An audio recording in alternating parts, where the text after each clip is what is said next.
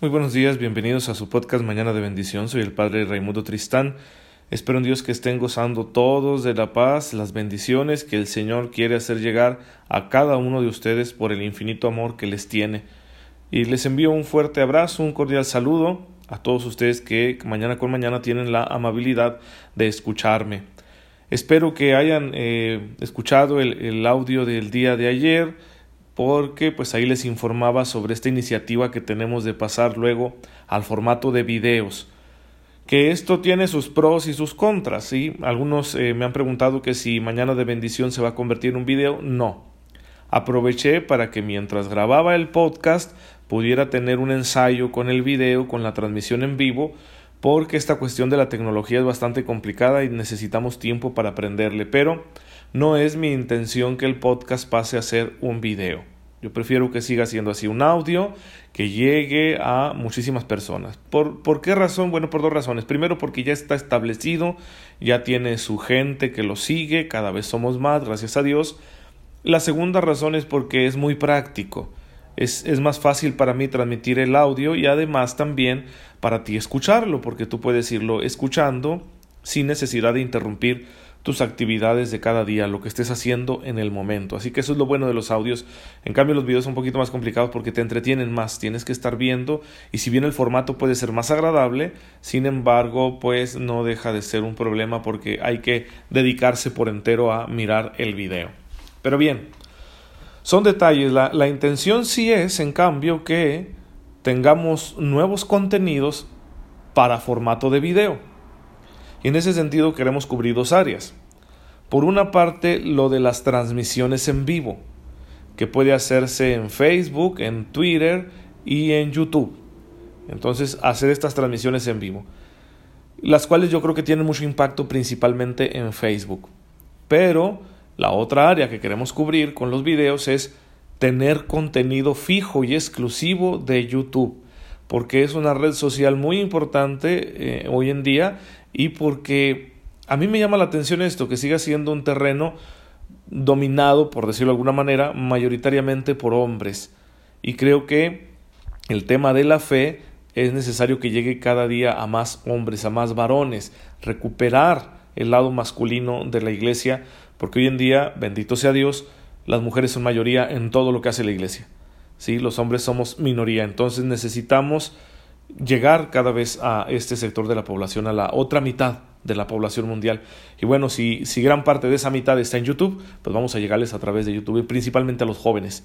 Los jóvenes varones interactúan mucho en YouTube y es muy bueno que estemos ahí presentes con, con estos contenidos que son el Evangelio, son la palabra de Dios, son la fe de la Iglesia.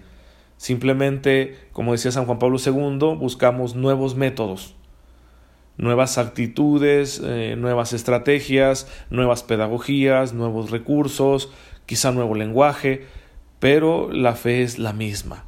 Sí, la fe es la misma y sobre todo, sobre todo buscamos un nuevo fervor.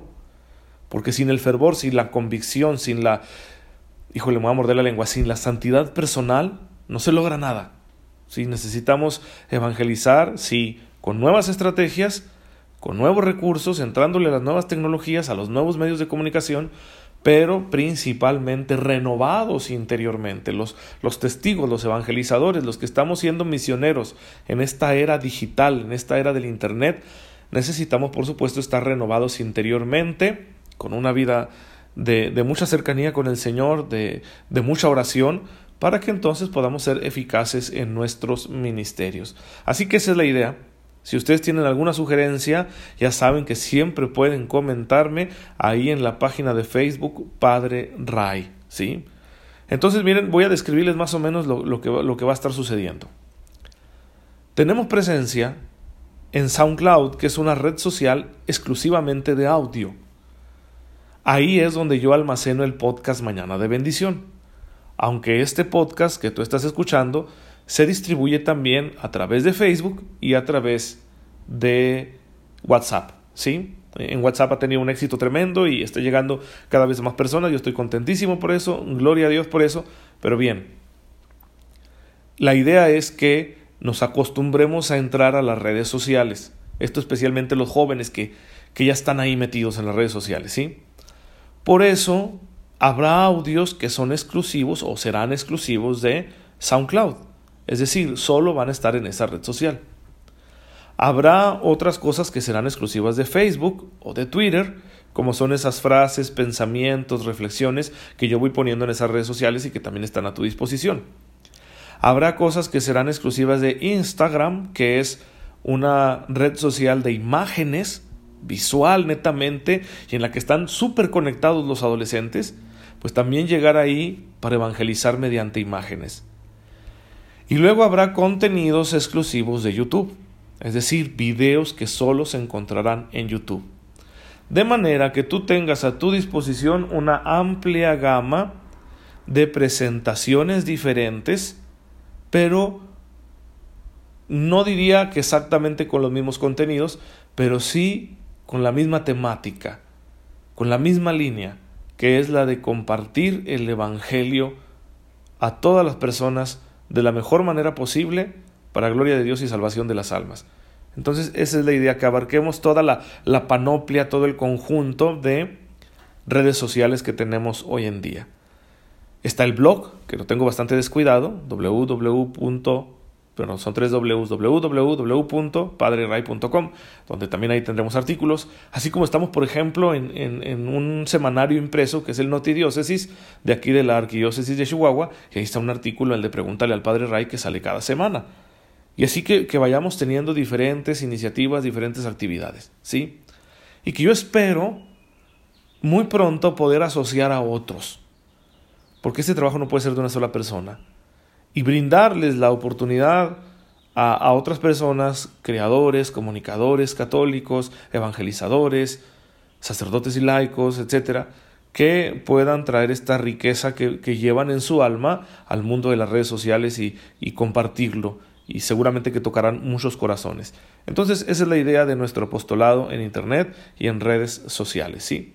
Aprovechar esa brecha que Dios me ha permitido abrir, porque gracias a Dios llegamos a muchas personas, y pues que, que otros que, que, tienen contenidos excelentes y que son muy buenos para comunicar la fe, mucho mejores que yo, bueno, eh, aprovechen esta brecha que yo he abierto, gracias a Dios, y que se vaya extendiendo ¿no? el, el mensaje de Jesucristo, del reino, de la fe católica, por estos nuevos areópagos, estos nuevos foros en los que tenemos que tenemos la responsabilidad de presentar el Evangelio, de presentar todo lo que nos ha revelado el Señor para nuestra salvación.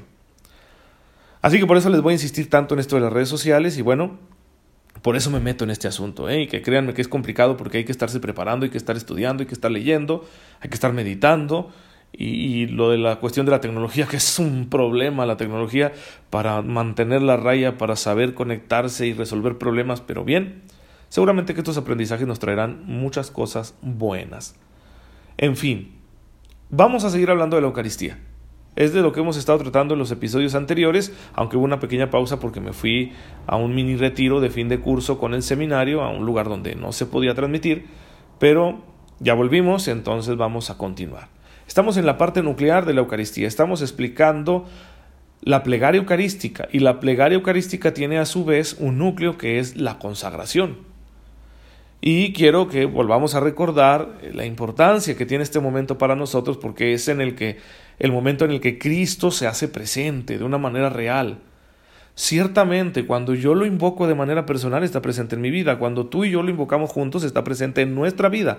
Pero nunca estará tan presente de manera tan real, radical y poderosa como en la Eucaristía porque ahí es Él mismo con su vida, su ser, su persona, su cuerpo, su sangre, su alma y su divinidad, el que se hace presente en el pan y el vino consagrados.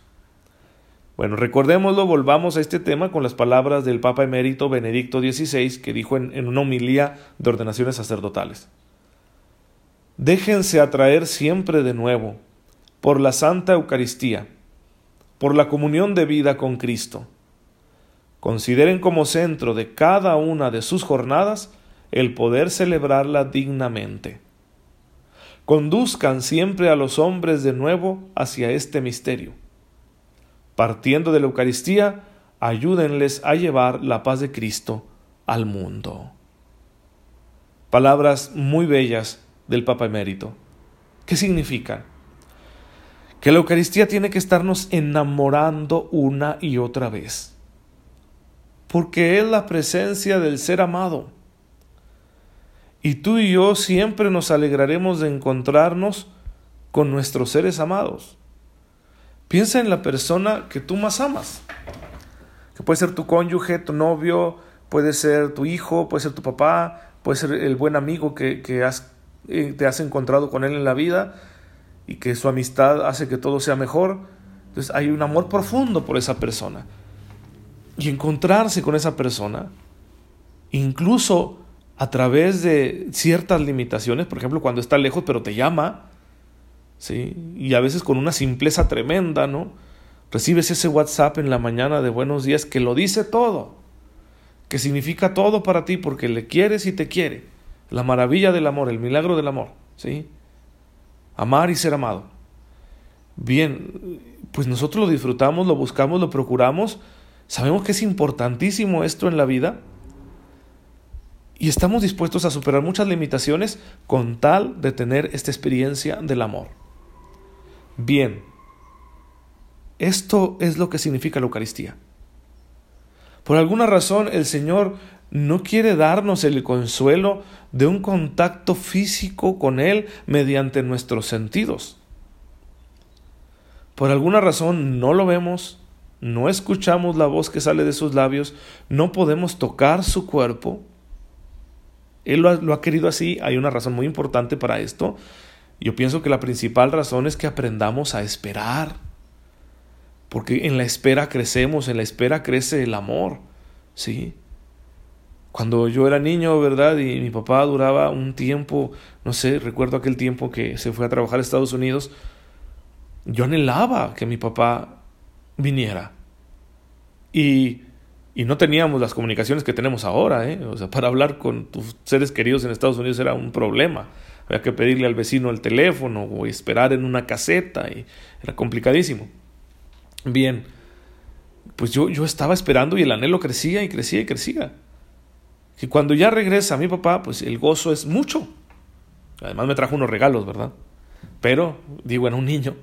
Claro que me puse muy contento.